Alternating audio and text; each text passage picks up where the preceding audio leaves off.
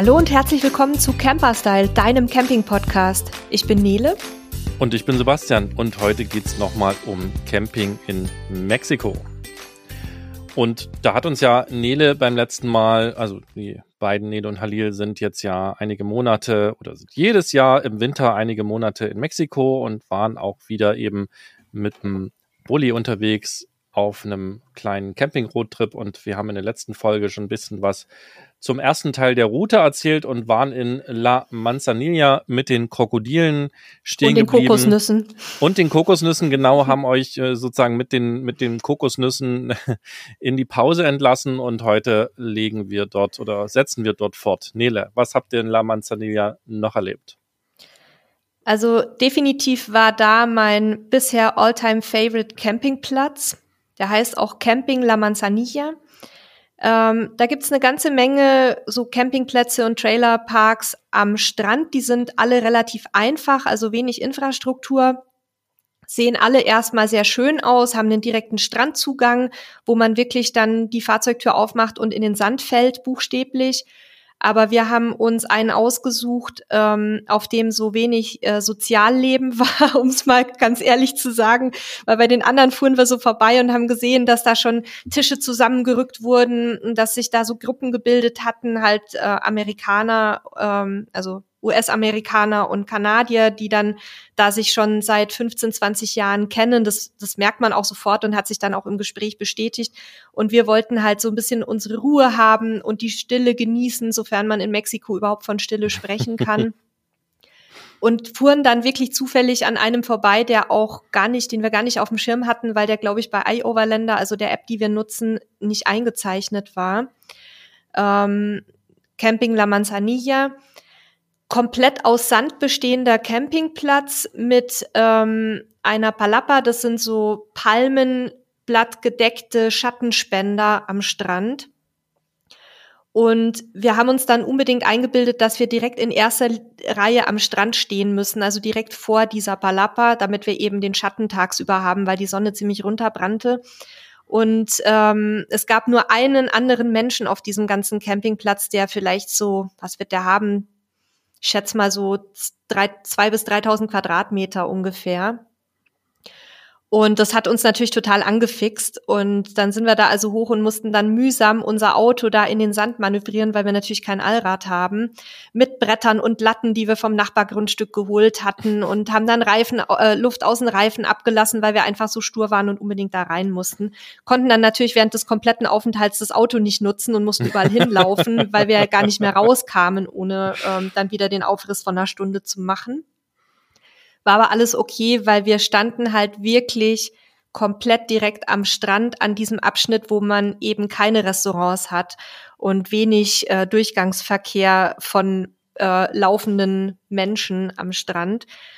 Und also es war unglaublich schön. Wir haben die Pelikane beobachtet. Ich habe dir ja Fotos geschickt. Ja. die haben da in Massen, wirklich hunderte Pelikane, haben sich da in die Wellen gestürzt. Unser Hund mittendrin, wie immer. Wir haben dort ähm, totales Basic Camping gemacht. Also wir hatten wirklich nur auf dem ganzen Roadtrip irgendwie ein paar Klamotten dabei, ein Campingkocher, Besteck und Geschirr für zwei Personen, ähm, bisschen Kaffee und so Essen, was wir halt mitnehmen konnten und haben da total Back to the Roots ähm, uns aufgehalten. Und auf diesem Campingplatz war es eben so, dass es auch wirklich Back to the Roots war, weil die Toiletten, die konntest du eigentlich gar nicht benutzen. Also Toiletten waren wirklich grässlich. Wir haben aber Gott sei Dank unser kleines Porta Potty am Start. Und das wäre auch eine allgemeine Empfehlung, die ich hätte, wer Campingurlaub in Mexiko plant. Es gibt Campingplätze, die sehr gut ausgestattet sind, auch für den Preis, den man dort bezahlt die also wirklich an der Parzelle sogar eine eigene Abwasserentsorgung haben, wo man entweder einen Schlauch legen kann oder die Toilette reinkippen kann mit eigenem Wasseranschluss und Pipapo. Aber es gibt eben auch welche wie diesen, ähm, wo das Wasser dann nachmittags abgestellt wird und wo die Toiletten äh, aus einer Schüssel hinter Planen bestehen, aber ohne Spülung. Also wo die Abwasser dahin gehen, weiß ich nicht will ich auch nicht wissen. Und man muss dann quasi mit einem Eimer Wasser reinschütten. Und es war halt ähm, nicht so, dass man sich da unbedingt hinsetzen wollte. Aber der Rest war, wie gesagt, wunderschön.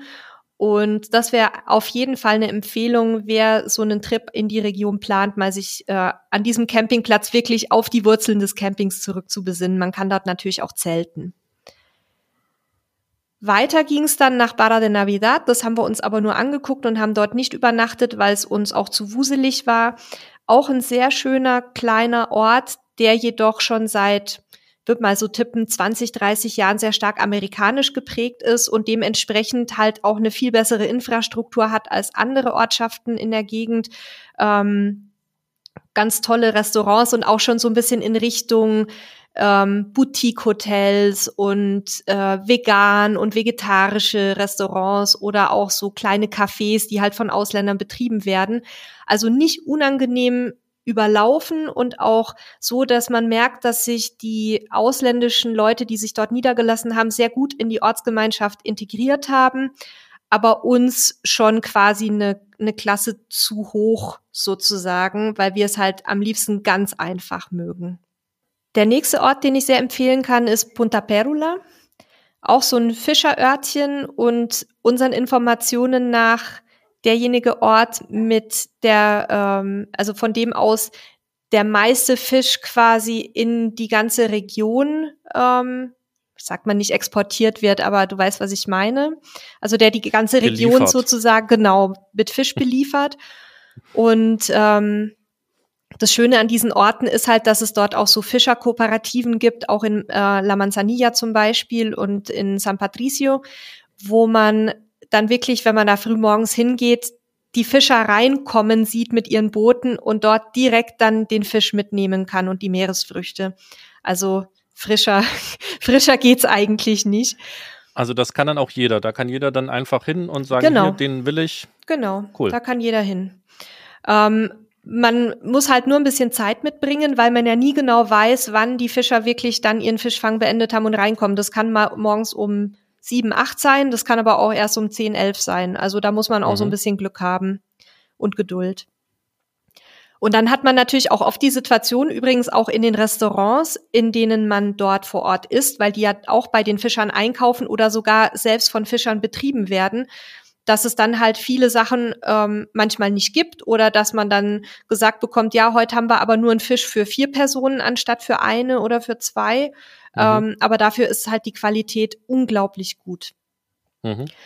Ähm, ja, Punta Perula ist so ein Ort, ähm, der sich auch sehr gut für Ausflüge an andere Wildstrände eignet. Auch ganz klein, noch sehr beschaulich, schon mit relativ viel Tourismus, aber nicht unangenehm, sondern auch sehr, ähm, ja, sehr gemäßigt, kann man sagen.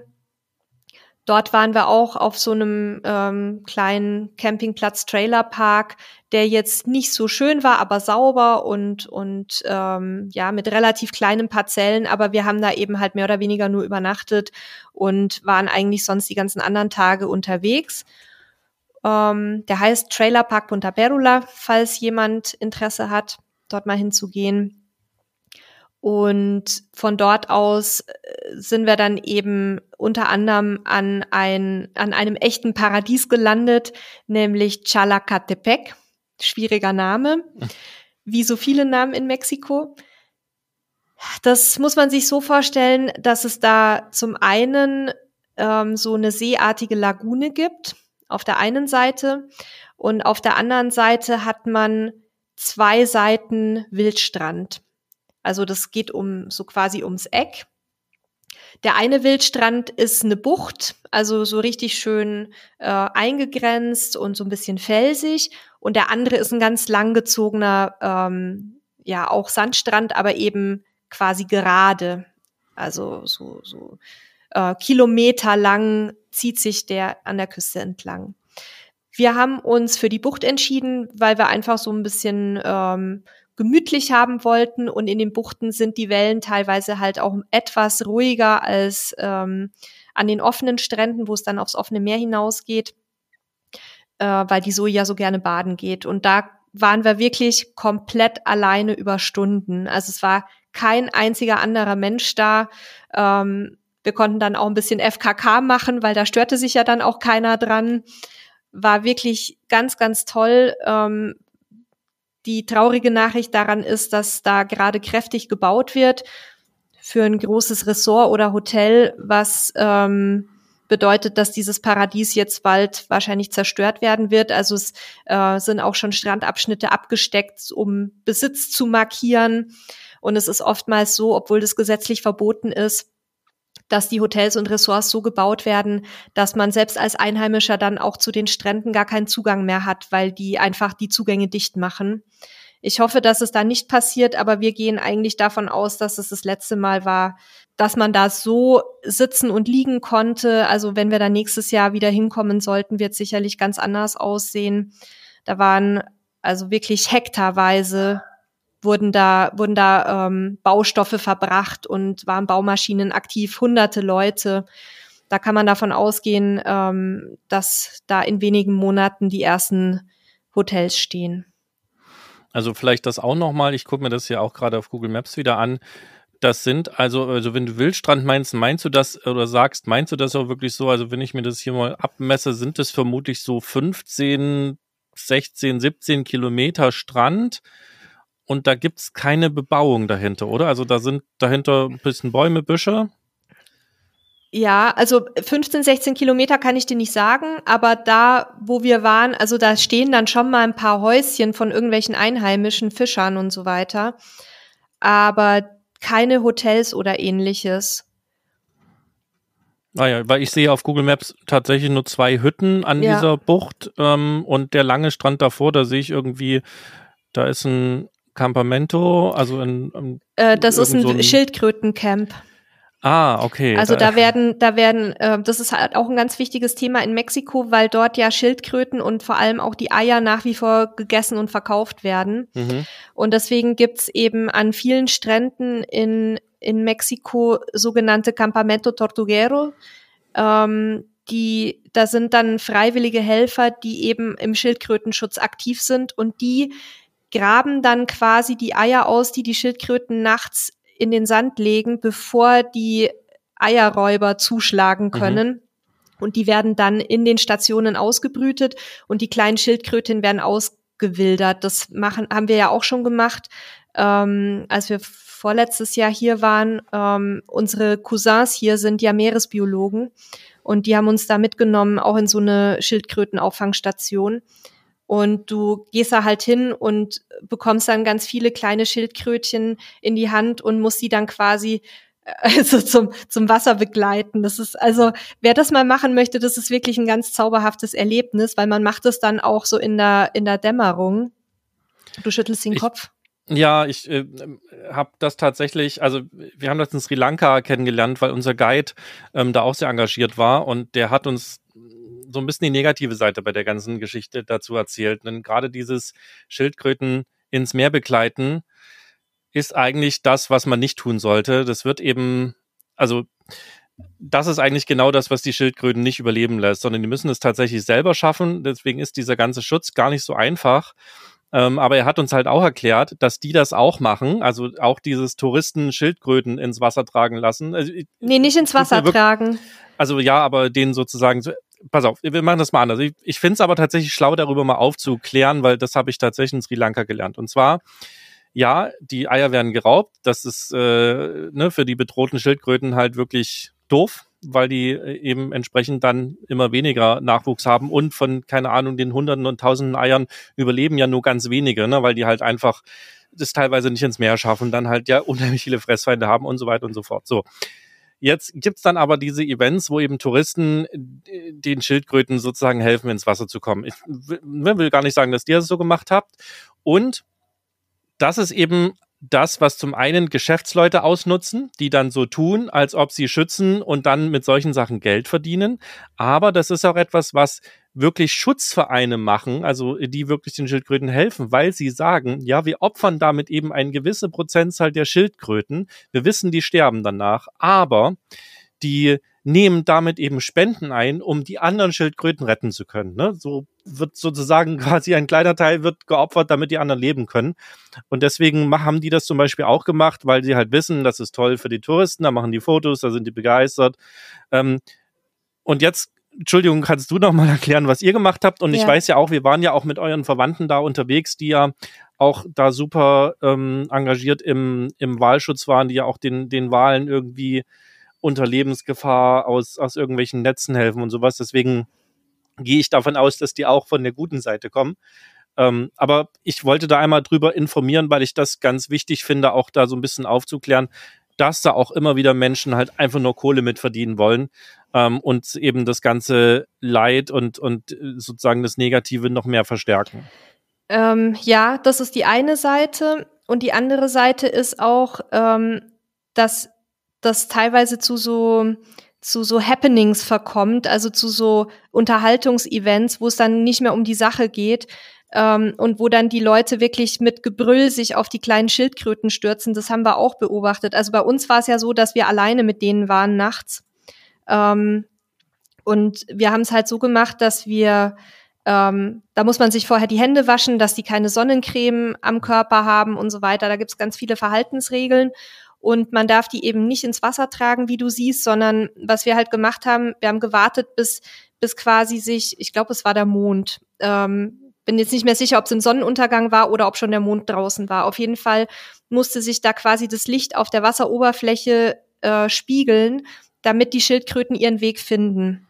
Mhm. Aber es gibt eben auch welche, die dann immer mal wieder umkehren und die nimmst du halt dann mhm. und bringst sie quasi wieder auf Spur. Aber die Verstehe. müssen tatsächlich alleine ins Wasser kommen und ja. auch so überleben, glaube ich, von Tausenden, also von tausend nur eine oder zwei. Die Zahl habe ich jetzt nicht mehr so genau im Kopf. Ja, unheimlich weniger. Ähm, aber was halt schlimm ist, sind diese touristischen Events, die zum Beispiel von Hotels veranstaltet werden, weil da ganz viele, ähm, da ist ganz viel Lärm, da ist ganz viel Bewegung und das verwirrt halt die Tiere zusätzlich dann noch. Also man sollte, wenn man sich für sowas interessiert, und deswegen war dein Hinweis ganz wichtig, sollte man sich wirklich eine Auffangstation suchen, wenn man dieses Erlebnis mal haben möchte oder vielleicht sogar mithelfen möchte, ähm, die dann nicht äh, so ein so ein Fest draus macht, sondern die das wirklich in ganz kleinen Gruppen mit ein paar Leuten vielleicht macht und dann auch genau erklärt, wie es funktioniert, weil es auch so ist, dass in der Dunkelheit man auch so leicht auf so eine kleine Schildkröte drauftreten kann, wenn man sich da zu viel bewegt. Also man muss im Grunde stehen bleiben,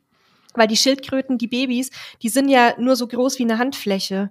Die sieht man sonst auch gar nicht mehr im Sand. Also von daher ja, auf jeden Fall dann eben sich eine Organisation suchen und nicht bei so einer Hotel- oder, oder Event-Veranstaltung ähm, mitmachen. Ja, das wirkt super romantisch und so weiter, aber kann eben an ganz vielen Stellen genau das Gegenteil tun ja.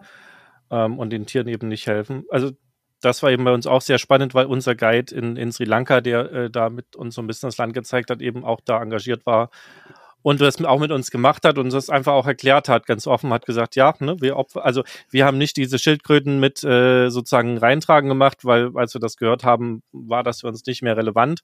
Ähm, aber gleichwohl haben die da natürlich auch so, ein, so eine Station gehabt, wo die eben verletzte Schildkröten helfen und da konntest du dir die halt dann angucken.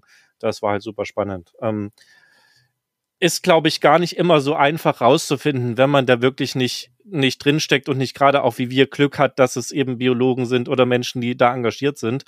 Ähm, wie aber Nele gerade gesagt hat, wenn es ein Riesenfest ist, wenn es laut ist und so weiter, dann wäre ich immer schon vorsichtig, weil Lärm und irgendwelche schlüpfenden Tiere sind im Normalfall eigentlich keine Kombination, die in der Natur vorkommen. Gleiches gilt übrigens für Wahlbeobachtungen, auch ein ganz wichtiges Thema hier in der Gegend. Wir ähm, haben ja gemeinsam eine Wahlbeobachtung gemacht, äh, Sebastian, und, und auch wir selber waren mehrfach mit unseren Cousins unterwegs und die achten eben darauf, dass man genügend Abstand zu den Tieren einhält, ähm, um die nicht zu stören. Und häufig kommen die Tiere dann von selber ganz nah an die Boote ran. Aber dann ist es eben deren Entscheidung, weil die sind ja wahnsinnig neugierig, genauso wie Delfine. Das kann sein, dass man dann mehr Glück hat, als wenn man die jagt. Und da würde ich immer empfehlen, dass man sich vor, vorher sehr genau die Veranstalter anguckt ähm, dass man wirklich so Ökotourismusveranstalter nur bucht. Wir haben jetzt zum ersten Mal auch gesehen Videos, von Leuten, von Veranstaltern, die gemeinsam mit den Touristen auf Jetskis die Wale jagen, sozusagen für die sogenannten Beobachtungen. Und das ist natürlich katastrophal, weil die kommen ja hierher, um in Ruhe ihre Jungen aufzuziehen. Wir haben zum Beispiel neulich von einem Campingplatz aus ähm, Wale mehrfach beobachtet. Da war ganz nah vom Strand, das waren vielleicht 200 Meter, eine Mutter mit ihrem, mit ihrem Kind, die da gespielt haben und die da immer hochgesprungen sind. Aber man muss es den Tieren selber überlassen, wie nah die kommen möchten. Und dann kann es halt auch mal sein, dass man nur welche ganz aus der Ferne sieht. Aber das muss einfach äh, beim Tierschutz mit drin sein. Und leider gibt's jetzt mittlerweile hier wahnsinnig viele Anbieter, die sich überhaupt nicht auch an die gesetzlichen Vorgaben halten. Ähm, wenn ihr Interesse habt, sowas mal zu machen, liebe Hörerinnen und Hörer, dann schreibt mich gerne an. Dann kann ich euch da auch in Absprache mit unseren Verwandten ähm, Anbieter nennen, die das Ganze verantwortungsvoll machen, weil die sehr gut vernetzt sind im, im Wahlschutz, eben wie Sebastian ja sagte, die machen auch Wahlrettung und die kennen also, würde ich mal sagen, von hier bis nach USA, Kanada mit Sicherheit auch sehr, sehr gute Veranstalter. Genau, das wichtiger, vielleicht nicht ganz so schöner Punkt, aber auch das auch sowas ich persönlich wichtig, dass man, dass ja. man das einfach auch weiß. Ne? Also viele Menschen wissen das ja auch nicht und ich würde es bis heute auch nicht wissen, wenn ich nicht zweimal Glück gehabt hätte, eben mit entsprechenden äh, Vereinigungen oder Menschen zusammengekommen zu sein. Okay, dann aber wieder zurück zum Roadtrip. Also ihr wart jetzt in Chala Chalacatepec. Chalacatepec. Sehr gut. am wilden Strand. Ja. Ähm, und äh, da, okay, da habt ihr quasi, ach, so waren wir drauf gekommen.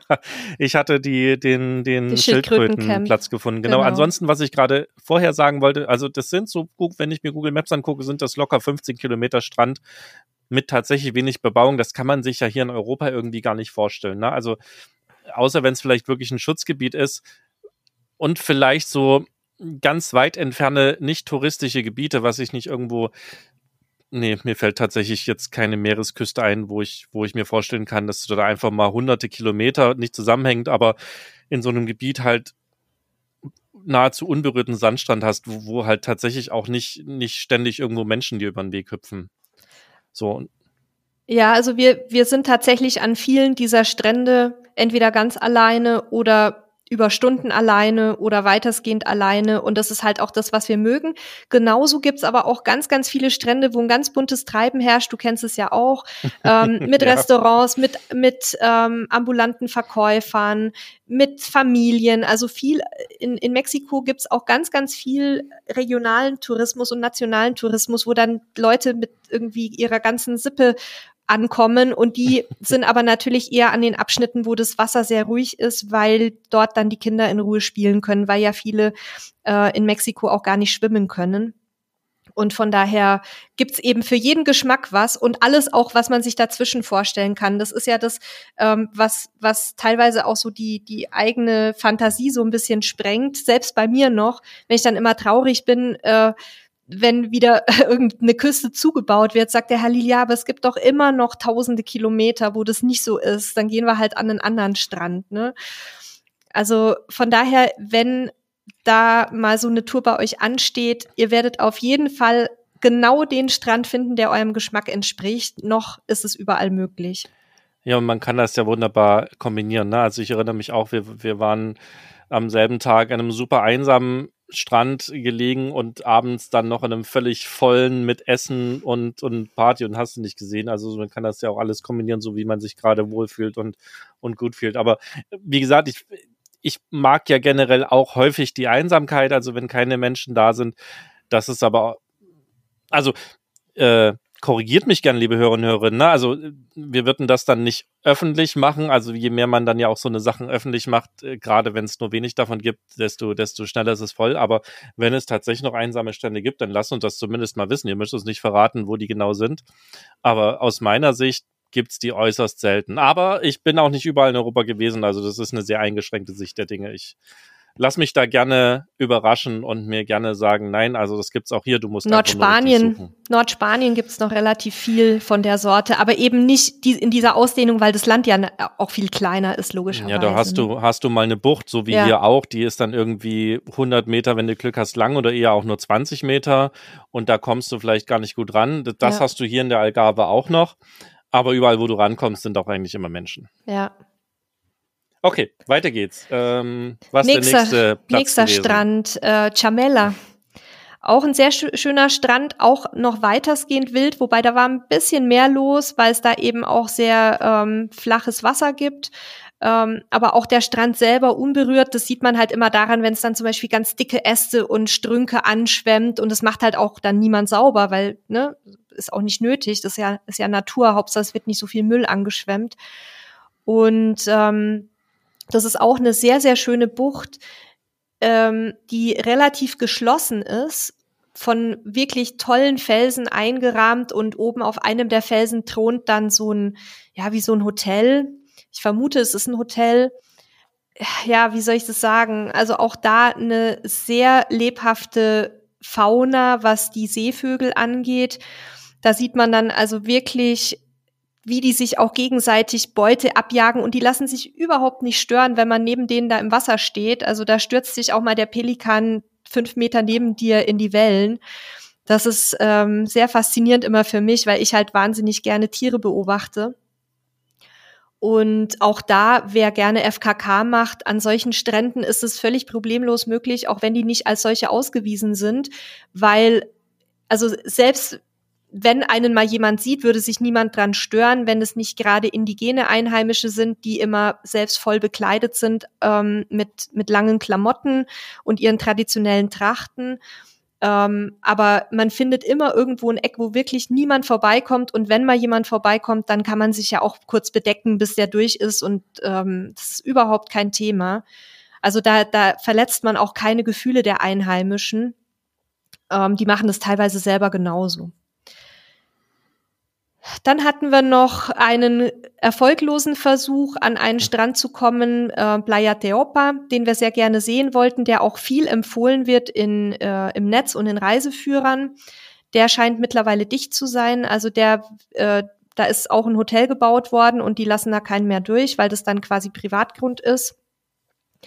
Ähm, also den könnt ihr von der Liste streichen, falls euch der irgendwo über den Weg läuft. Wir sind dann ausgewichen, weil zwei Einheimische uns gesehen hatten, äh, wie wir abgewiesen wurden und die haben uns dann an der Landstraße abgefangen und haben uns gesagt, dass äh, einer der nächsten Strände frei zugänglich ist, Playa Carellitos. Ähm, auch ein sehr schöner Strand, ähnlich wie Chamella. Nicht ganz wild, aber eben ähm, ja noch sehr unberührt auch. Und ähm, ja, da gibt's eigentlich jetzt auch nicht mehr zu sagen als zu den anderen, außer dass es halt richtig, richtig schön war. Und ähm, dass man einfach auch da wunderbar abschalten kann. Aber was ganz, ganz wichtig ist, und das hatte ich vergessen äh, vorher dazu zu sagen, man muss sich an mexikanischen Stränden, zumindest in der Region, immer selber um einen Schattenspender kümmern. Also wir haben uns halt einen Sonnenschirm äh, wieder eingepackt weil es dort keinen Schatten gibt. Also die, die Palmen und Büsche und so weiter, die sind dann schon am Rand des Strandes, werfen aber tagsüber keinen Schatten, weil die Sonne quasi von vorne kommt. Also das ist ganz wichtig, wenn man nicht direkt äh, irgendwie durchgegrillt werden möchte. Ja, und dann unsere letzte Station war dann in Boca de Iguanas in der Nähe von La Manzanilla. Da sind wir dann also quasi wieder die Route zurückgefahren, weil wir da ein Familientreffen hatten. Sehr zu meiner Freude auf dem Campingplatz. Das ging auch über mehrere Tage irgendwie mit einem ganz kleinen Teil von Halils väterlicher Familie. Ähm, waren aber trotzdem 20 Leute. Und dieser Campingplatz, der heißt äh, Boca Beach, der ist ein richtig toller Familiencampingplatz. Also mit allen, mit aller Infrastruktur, die man halt braucht, saubere Toiletten, super Duschen, ein kleines Restaurant dabei, ein Laden, der 24 Stunden geöffnet ist. Äh, da könnten sich viele europäische Campingplätze eine Scheibe abschneiden von. Top durchorganisiert, mit ganz viel Security auch, die dann immer geguckt hat, dass niemand reinkommt, der da nicht hingehört. Ähm, Wäre jetzt nicht unsere erste Wahl gewesen, ist aber auf jeden Fall sehr empfehlenswert, wenn man eben mal so ein bisschen mehr runterkommen möchte und sich eben nicht um alles kümmern möchte. Und ähm, waren dann auch der, die anderen Teile der Familie mit Campingfahrzeugen da oder wo, wo mit haben die Zelt. übernachtet? Die mit haben Zelt, alle okay. im Zelt geschlafen, genau. Cool. So familienweise, da waren ja auch viele Kinder dabei, da haben dann die Kinder in einem Zelt gepennt und ja, war richtig schön. Also ich war ja eigentlich am Anfang eher so ein bisschen zurückhaltend, weil ich gedacht habe, boah, über so viele Tage, wir waren fünf Tage insgesamt, über so viele Tage mit so vielen Menschen bist du gar nicht gewöhnt, äh, obwohl ich die Familie von meinem Mann wirklich toll finde, von beiden Seiten. Die sind ganz tolle Menschen. Ähm, ich habe auch tatsächlich so anderthalb Tage gebraucht, äh, um mich da einzugewöhnen in den Trubel. Aber dann habe ich so genossen. Es war richtig, richtig schön. Sehr schön. Cool. Was ich versuche mal zu überlegen, was jetzt Hörer und Hörerinnen sich vielleicht fragen und was, was oft bei solchen Trips als erstes kommt. Wie habt ihr das denn geplant? Also war, stand das alles im Vorfeld schon fest, abgesehen von den Ausweichgeschichten, die du gerade genannt hast? Oder habt ihr die ersten Steps geplant? Oder wie, wie habt ihr den, den Trip geplant? Der Halil hat es tatsächlich dieses Mal relativ gut vorgeplant. Und das ist in Mexiko auch ähm, durchaus ratsam, weil man ja immer ein Auge auf die Sicherheitslage halten muss. Also mein Tipp für Mexiko wäre immer, sich eine Route grundsätzlich mal vorzuplanen, sich für diese Orte, die man besuchen möchte und wo man vielleicht auch mal freistehen möchte, ähm, ganz konkret über die aktuelle Sicherheitslage zu informieren und dann aber auch flexibel zu bleiben, wenn man dann kurz vor der Reise feststellt, oh, da ist gerade was in Gange. Also wir hatten das selber auch schon oft genug, dass wir Touren kurzfristig ändern mussten, weil irgendwo dann doch wieder Kartelle aufeinander geprallt sind oder weil es eine Schießerei gab oder ähnliches und wir dann gesagt haben, nee, da müssen wir jetzt nicht unbedingt durchfahren zu der Zeit.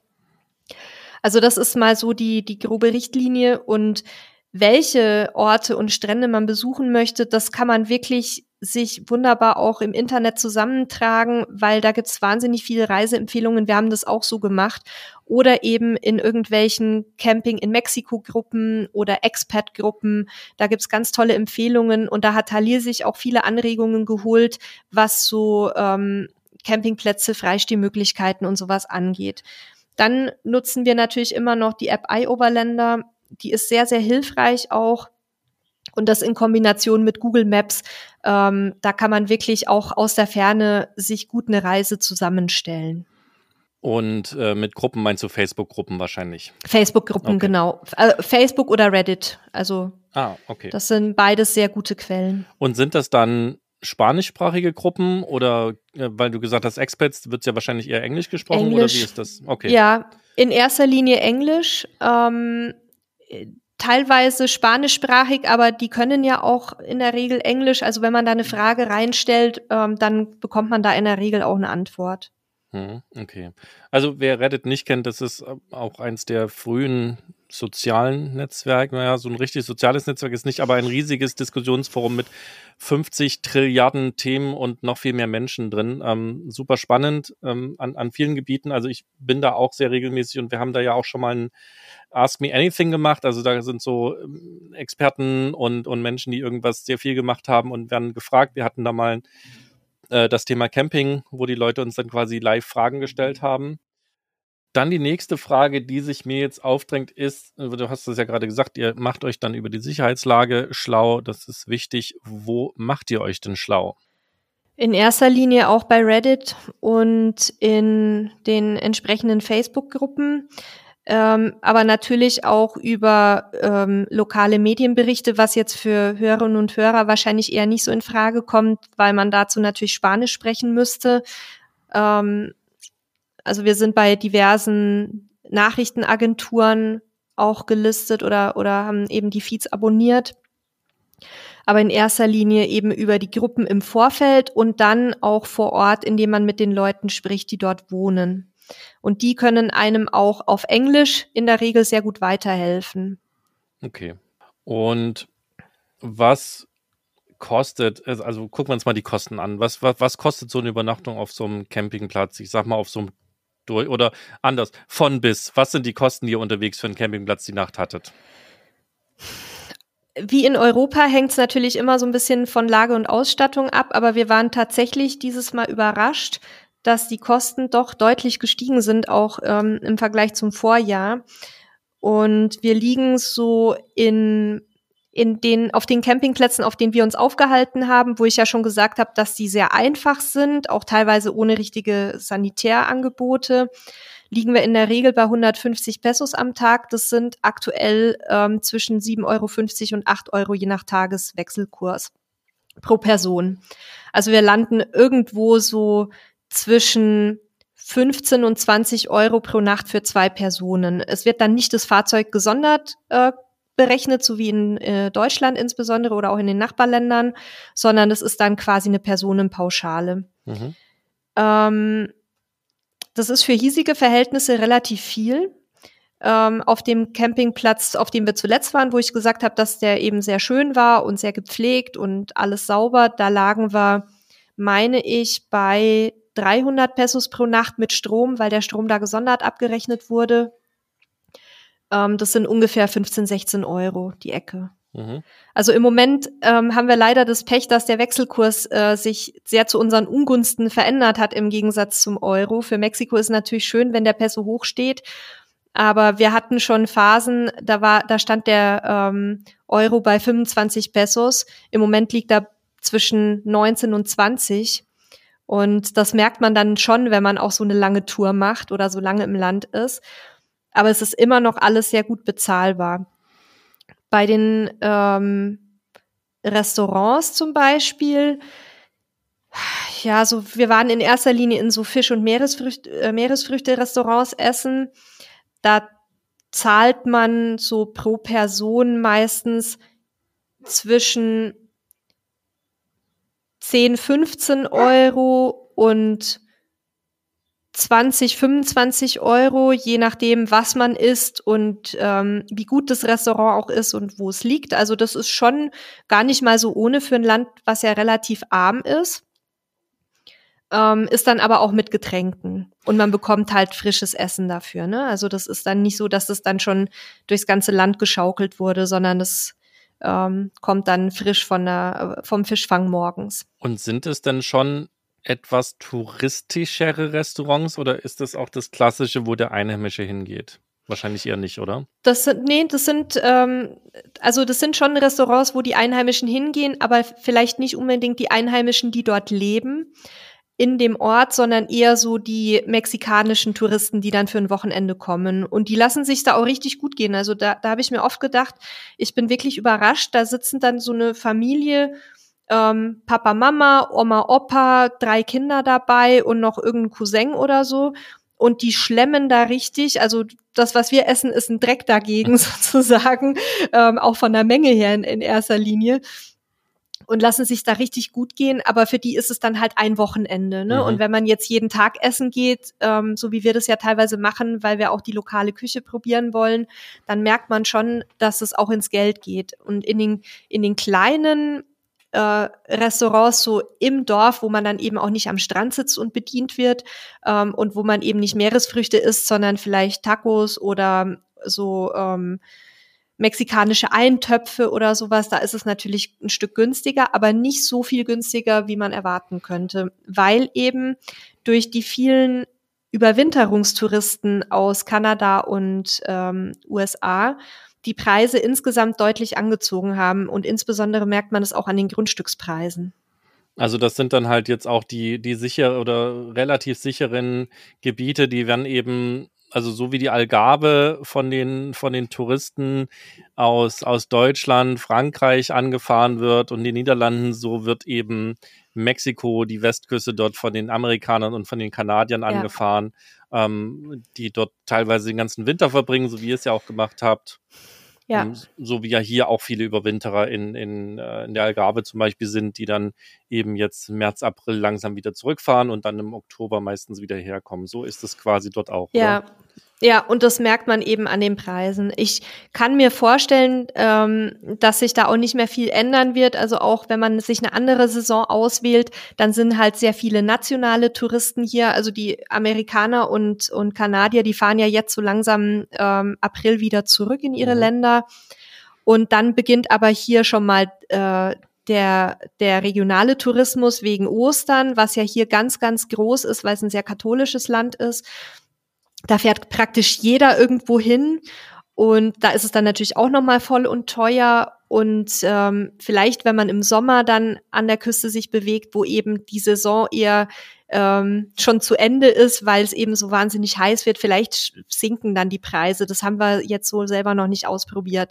Aber generell merkt man schon durch die vielen Überwinterer, dass insgesamt im ganzen Land, zumindest an den Küstenabschnitten, wo die sich in erster Linie aufhalten, eben doch deutliche Steigerungen zu verzeichnen sind, auch in den normalen Lebenshaltungskosten und auch Mieten und ähm, ich sage jetzt mal so Artikel des täglichen Bedarfs, die man jetzt also nicht unbedingt unter das Essen zählt, sondern angefangen von Toilettenpapier über ähm, Hygiene, also Zahnpflegeartikel und so weiter, die haben durchaus teilweise Preise wie bei uns in der Stadt. Okay. Also bei uns heißt in Guadalajara, ja, nicht in Deutschland. Ja, in Mexiko, in der Stadt, genau. Okay, und äh, ihr seid jetzt in welchem Bundesland unterwegs gewesen?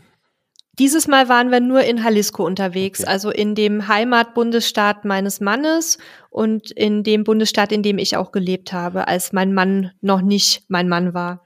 Und als ich da war, waren wir in Nayarit unterwegs. Genau, und in Jalisco. Wir, wir sind quasi immer gesprungen. Das hast du dann immer gemerkt an der Zeitverschiebung. Also Stimmt. eine Stunde. Da mussten wir immer die Uhren umstellen.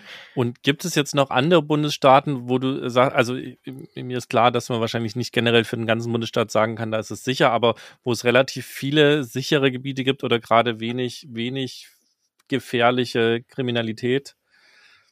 Also wenn wir jetzt auf derselben Seite des Landes bleiben wollen, wie wir, wie wir uns jetzt aufhalten, also sprich an äh, im Westen, ähm, ist es im Moment so, dass ähm, Michoacán, was ja über viele Jahre ein sehr gefährliches Pflaster war, wohl sich beruhigt hat insbesondere, also ich spreche jetzt nicht von von Städten wie äh, wie Culiacan, wo ja die ja durch die Medien gingen wegen der ähm, Aufstände, als da der zuerst die Söhne von Chapo vor zwei Jahren verhaftet wurden, wieder freigelassen wurden und jetzt haben sie ja den einen Sohn wieder geschnappt und dann war quasi waren bürgerkriegsähnliche Zustände. Also solche Städte, wo man weiß, dass dort die Kartellhochburgen sind, die sollte man meiden. Aber an den Stränden ist es dort im Moment relativ sicher wohl, so wie wir mitbekommen. Ähm, wir haben auch Kontakt zu etlichen Vanlifern und Campern, die da gerade unterwegs sind und die sagen, dass man da wirklich sich gut aufhalten kann. Wenn es so bleibt, werden wir das für nächstes Jahr planen, weil es da noch krassere Wildstrände gibt als die, die wir jetzt schon besichtigt haben.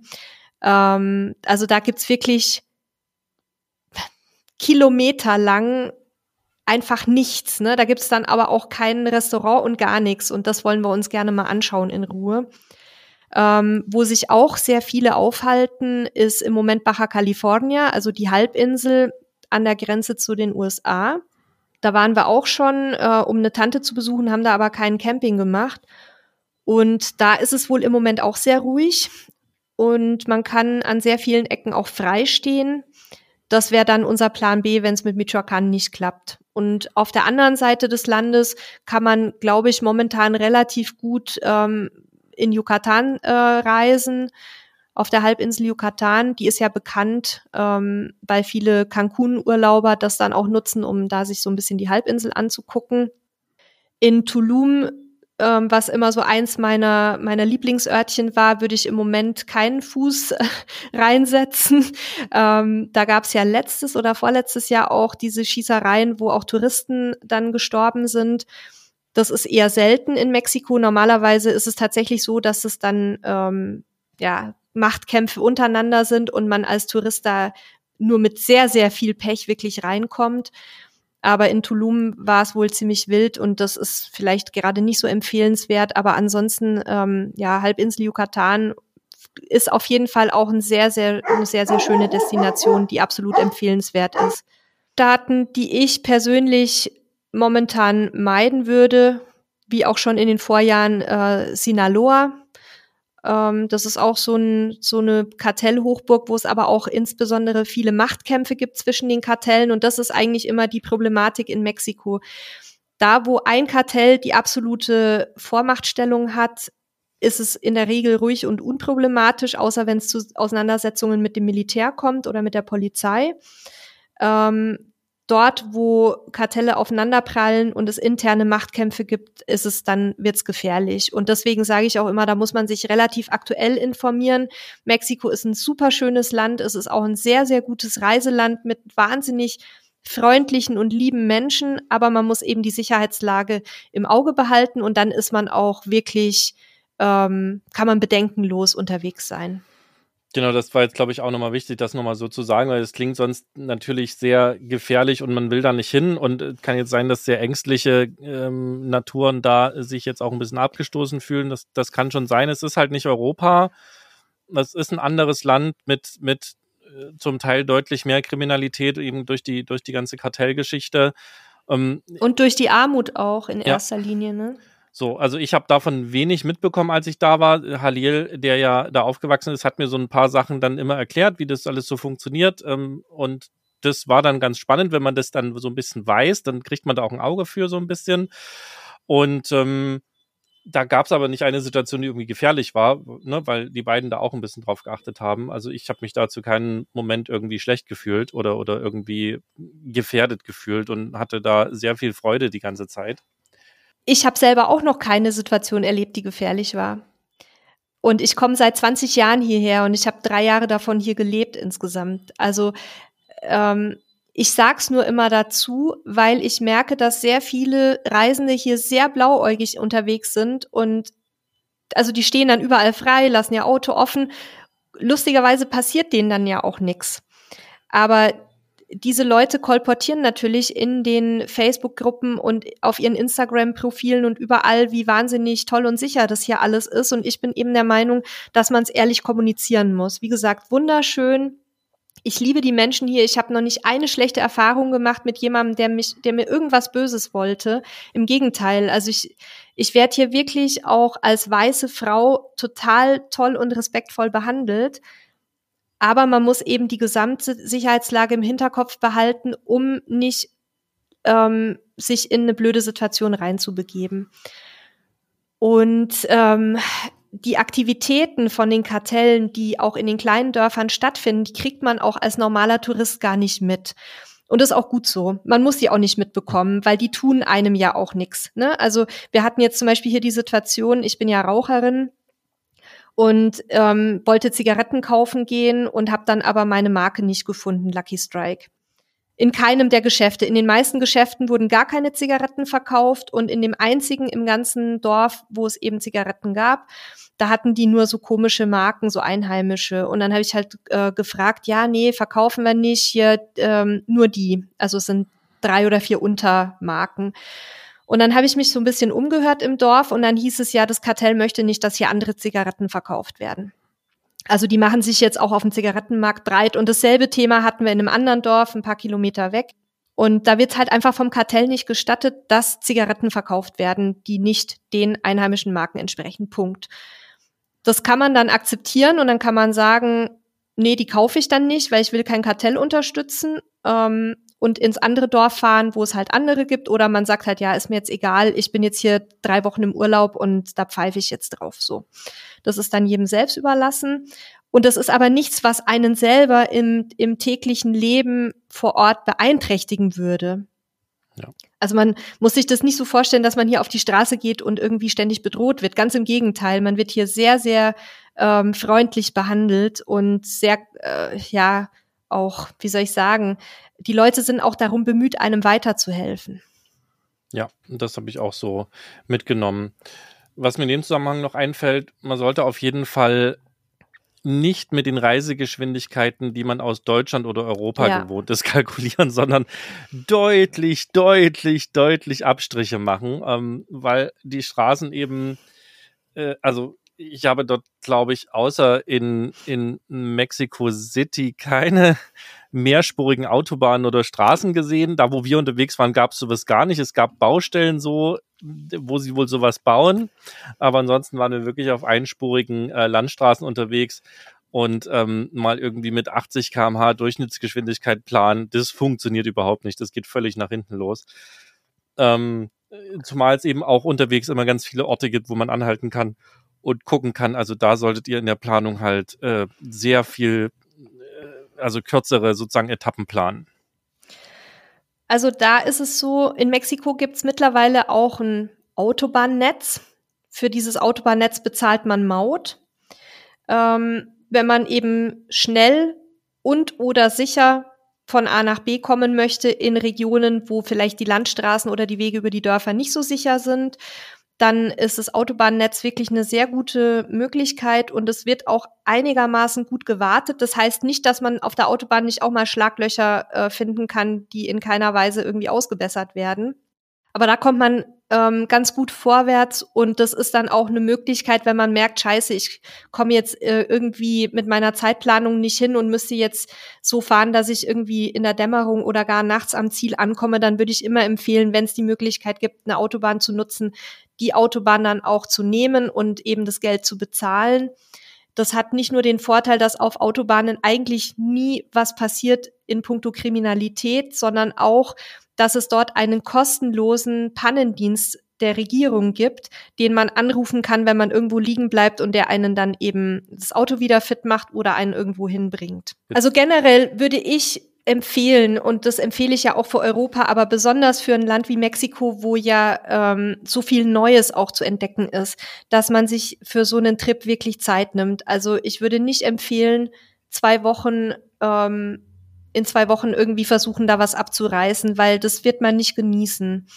Ähm, aus meiner Sicht sollte man für so eine ähm, für so eine Tour, die eben über mehrere Orte geht und mal an so einem Küstenabschnitt entlang, egal an welchem, ob das jetzt auf dieser Seite oder auf der anderen Seite des Landes ist, ähm, sollte man auf jeden Fall so um die vier Wochen mitbringen. Ich weiß, dass es für einen normalen Jahresurlaub sehr lang ist, aber ihr müsst auch bedenken, dass ihr erstmal Zeit brauchen werdet, um sieben bis acht Stunden Zeitverschiebung zu verdauen der wahnsinnige Sprung, was das Klima angeht, dass man wirklich ja hier teilweise dann aus dem deutschen Herbst, Winter oder Frühjahr reingeschmissen wird in 30, 35 Grad mit eben der hohen Luftfeuchtigkeit, die ich angesprochen hatte. Dann ähm, das andere Essen, was für, für deutsche Mägen, die ein bisschen empfindlicher sind, auch vielleicht nicht so leicht verdaulich ist. Ähm, also ihr braucht wahrscheinlich ein paar Tage, um euch zu akklimatisieren.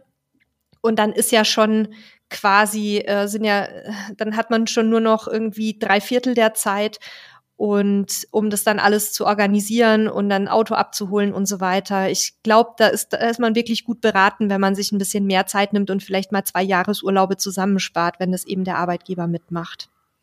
Und für vier Wochen lohnt es sich ja eigentlich nicht, den eigenen Camper dahin zu verschiffen. Kann man in Mexiko auch Camper mieten? Ja, kann man ist aber nicht so wie in Deutschland oder Europa, dass irgendwie gefühlt in jeder Stadt oder an jeder Ecke ein, eine Campervermietung sitzt. Camping ist hier nach wie vor oder auch Vanlife ist hier nach wie vor ein Thema, was bei den Einheimischen noch nicht so durchgeschlagen hat.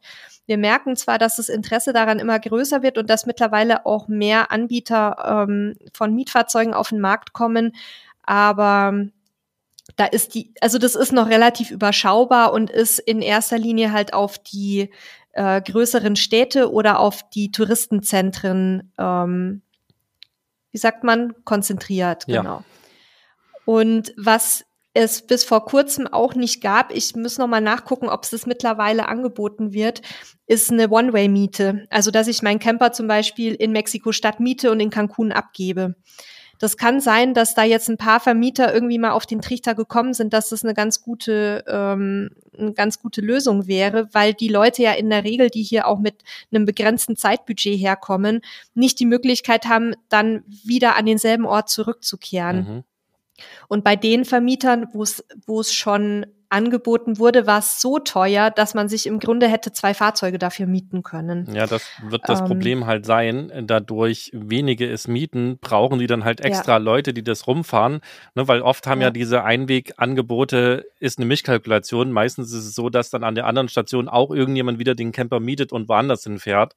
Wenn ja. das aber nicht so weit verbreitet ist, hast du das Problem, du musst die halt dann selber hin und her fahren. Und das ist dann halt, ne, gerade wenn wir gesagt haben, du kommst nicht schnell voran, einfach teuer. Also also je nach Zeit, und da fällt mir wieder ein, dass wir ja schon längst eine Verschiffungsfolge mal machen wollten, ähm, kann sich unter Umständen eine Verschiffung finanziell schon lohnen. Was ich aber immer davor so ein bisschen scheue, persönlich, ist der ganze Orga- und Logistikaufwand, der dahinter steckt, weil man ja dann auch ähm, gucken muss, je nachdem, wie lange man im Land bleiben muss, dass das Fahrzeug halt hier quasi legalisiert wird und den ganzen Kram. Und die mexikanische Bürokratie steht also in puncto Umständlichkeit der Deutschen in nichts nach, äh, außer dass mit Schmiergeld halt ähm, mehr geht, aber das ähm, wollen wir nicht propagieren hier. Von den Kosten her ähm, muss man wahrscheinlich so mit 4.000, 5.000 Euro für eine Verschiffung rechnen. Wer sich zutraut, kann theoretisch hier auch ein Fahrzeug kaufen, weil für das Geld, was eine Verschiffung kostet, bekommt man hier schon einen Camper. Das wird dann nicht das Feinste vom Feinsten sein. Aber das ist natürlich auch immer so eine Sache, ob man dann auch mit den Verhandlungen vor Ort klarkommt. Also da ist wahrscheinlich Mieten tatsächlich die, die beste Lösung. Ja, die Hauptfrage ist ja vor allen Dingen, kann ich als nicht in Mexiko lebender denn das Fahrzeug dann überhaupt zulassen?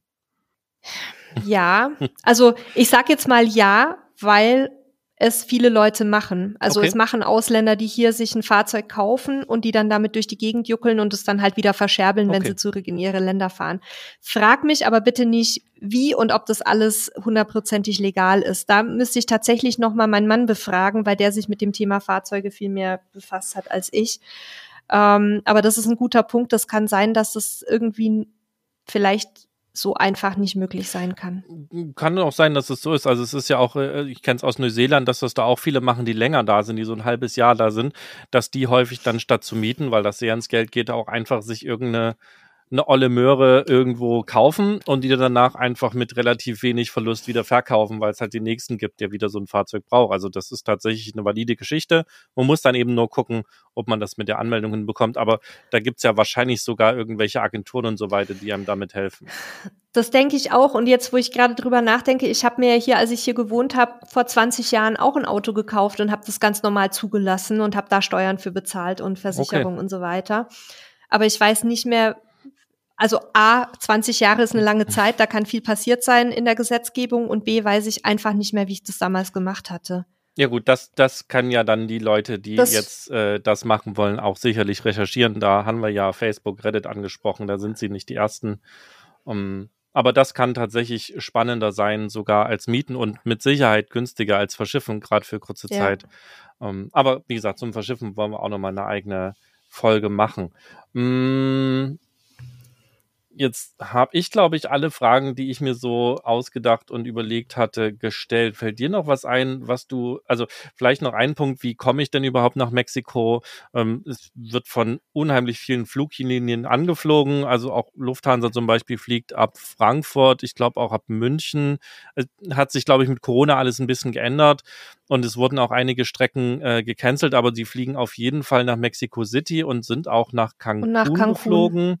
Genau, und dann, also ich bin damals auch bis Mexico City äh, mit Lufthansa geflogen und sind, bin dann mit der äh, Aero Mexico, glaube ich, nee, mit Volaris? Weiß, nee, mit denen nicht. Ja, ich, dann war es Aeromexico. Ah, Aeromexico nach ähm, Porto Vallarta, glaube ich, geflogen. Ja.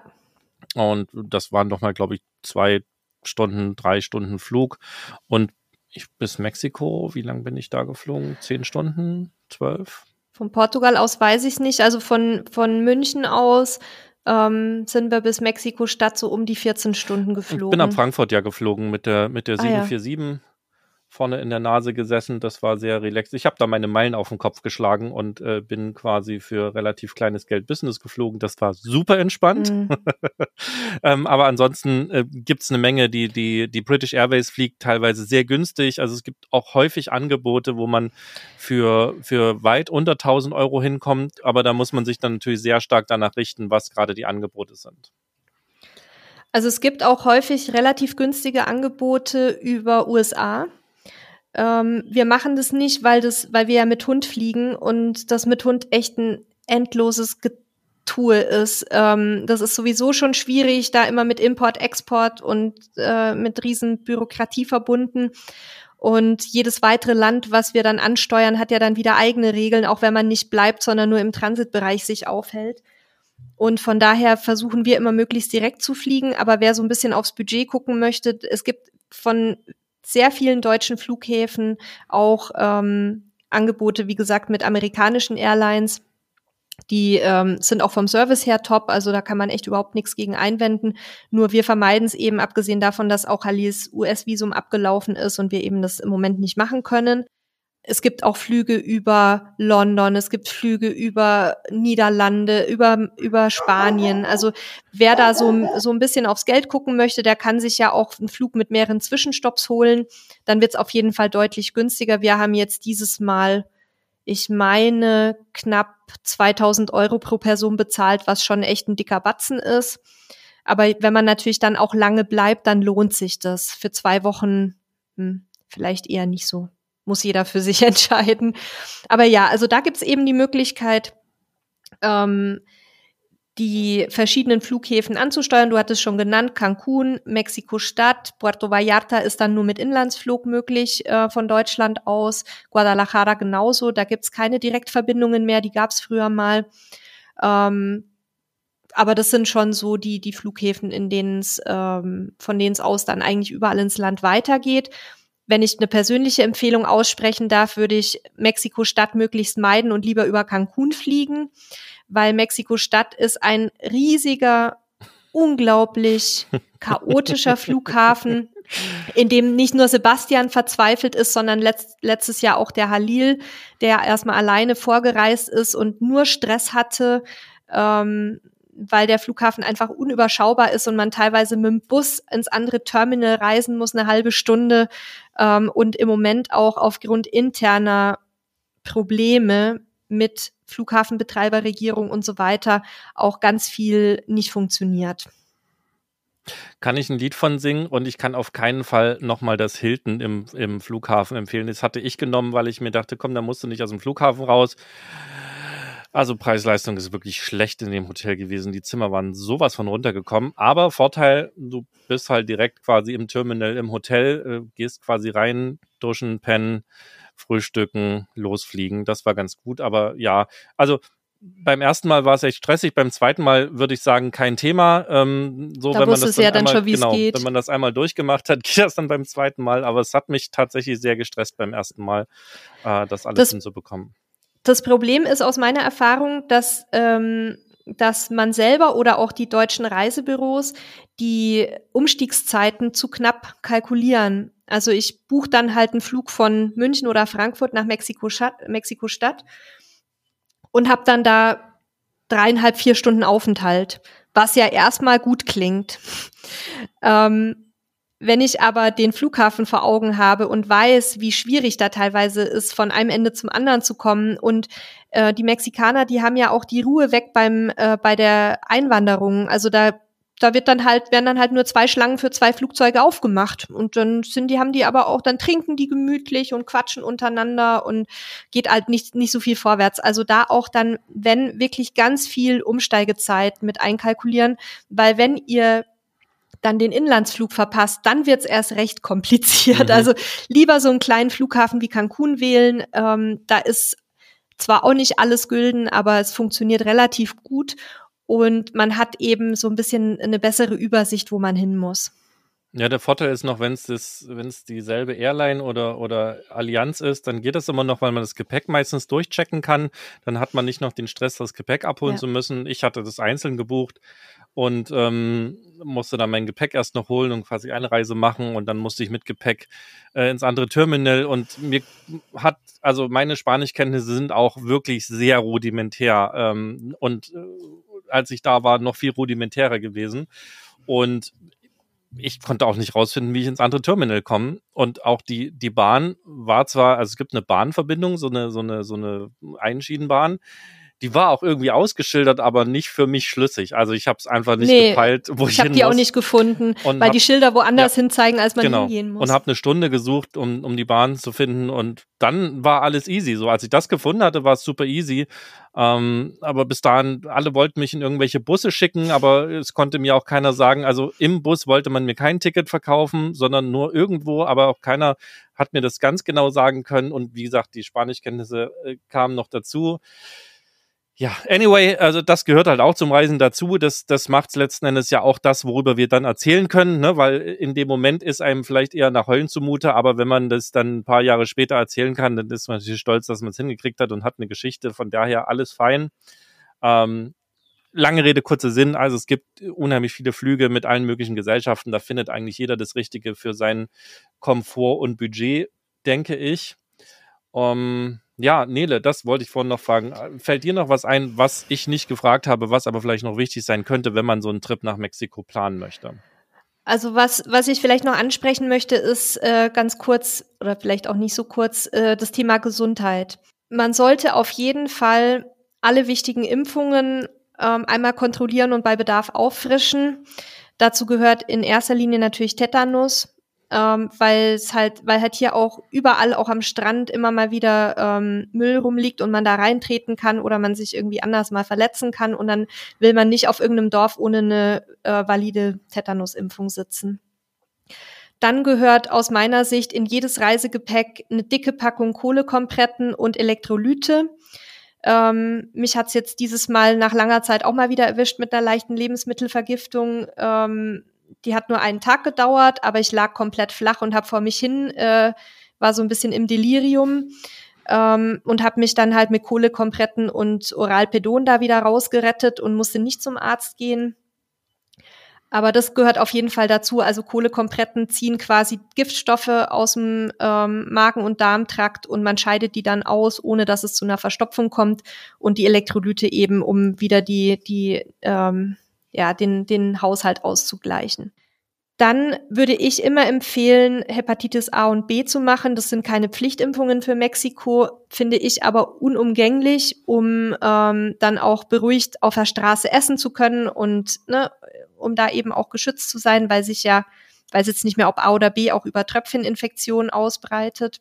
Was das Thema Essen angeht, ich habe immer schon mein halbes Leben äh, hier überall gegessen, auch auf der Straße. Man sollte aber immer gucken, dass sich viele Einheimische dort aufhalten, wo man gerne essen möchte. Das ist immer ein gutes Zeichen. Gerade bei so Taco-Ständen oder so, wo es ja auch, ich sage jetzt mal, gibt ja auch kein fließendes Wasser und so da. Da sollte man so ein bisschen schauen, dass, dass die nicht leer sind und dass man nicht der Erste in der Schlange ist, wenn der Stand aufmacht, weil dann könnte unter Umständen noch das Fleisch vom Vortag auf den Tisch kommen. Ansonsten habe ich da nie schlechte Erfahrungen gemacht. Da ist eigentlich immer sehr frisch und, und ähm, sauber zubereitet. Ähm, Denguefieber, jedes Jahr ein Riesenthema in Mexiko und gegen Denguefieber, also das Leute, die das schon hatten, die ich kenne, die beschreiben das so, als hätte man den Körper zerschlagen. Das scheint ähnlich zu sein wie Covid, so vom Gefühl her. Äh, man kann auch nichts dagegen tun, wenn man es mal hat, sondern viel Kokoswasser trinken und ähm, ansonsten aushalten gibt kein Gegenmittel und das wird eben durch Mücken übertragen. Deswegen sollte man in der Dämmerung und nachts am besten irgendwie lange Kleidung, Mückenschutz und am besten sich unter ein Moskitonetz legen.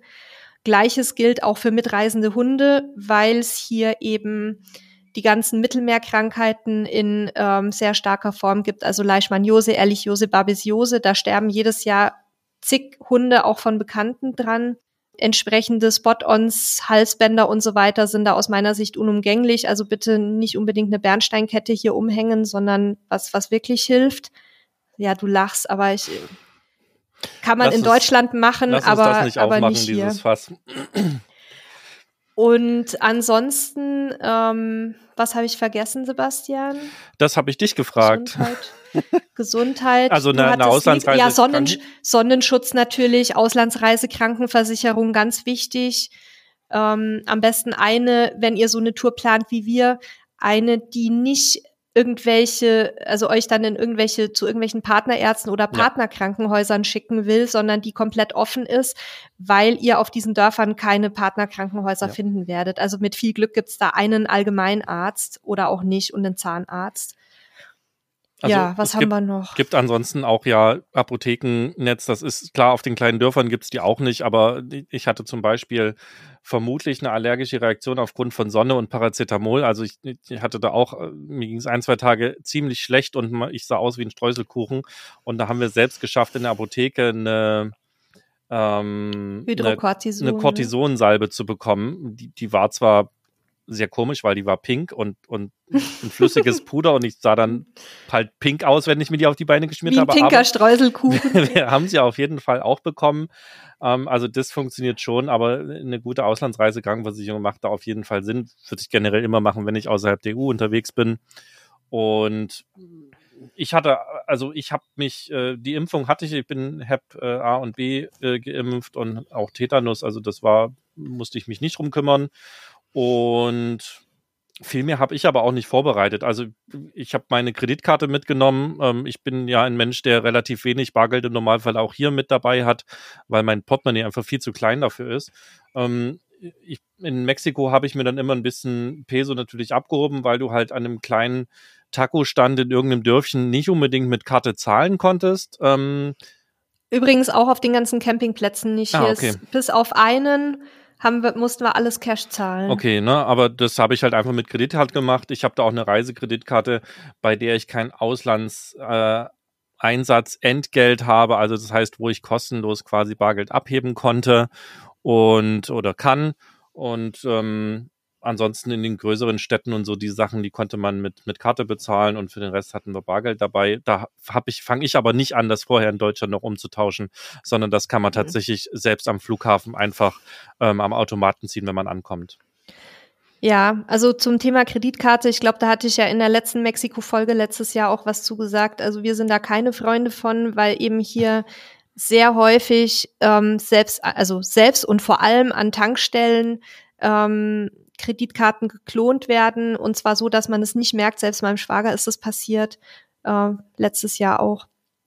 Und also abgesehen davon, dass man oft nicht mit Kreditkarte oder überhaupt Karte zahlen kann, ist es an ganz, ganz vielen Stellen auch nicht empfehlenswert. Und deswegen rate ich immer dazu, tatsächlich auch ähm, eine größere Menge Bargeld dabei zu haben. Aber eine größere Menge Bargeld bedeutet hier ungefähr sowas wie äquivalent zu 200 Euro. Also da kommt man schon sehr weit. Also man muss jetzt da nicht die komplette Reisekasse mit sich führen. Um Gottes Willen, das ist auch überhaupt nicht empfehlenswert. Aber schon so, dass man halt so zwei Tage oder so mal klarkommt, weil es gibt auch nicht in jedem Dorf einen Bankautomaten. Also wir mussten jetzt hier auch teilweise eine halbe Stunde fahren, um zu einem Bankautomaten zu okay. kommen. Es ist wirklich, also das ist halt für mich Reisen, ne? dass man eben nicht alles hat wie in Deutschland, sondern dass man auch mal improvisieren muss, dass man auch mal was nicht bekommt. Dann haben wir getankt, haben wir keine oder mussten wir tanken, haben wir keine Tankstelle gefunden.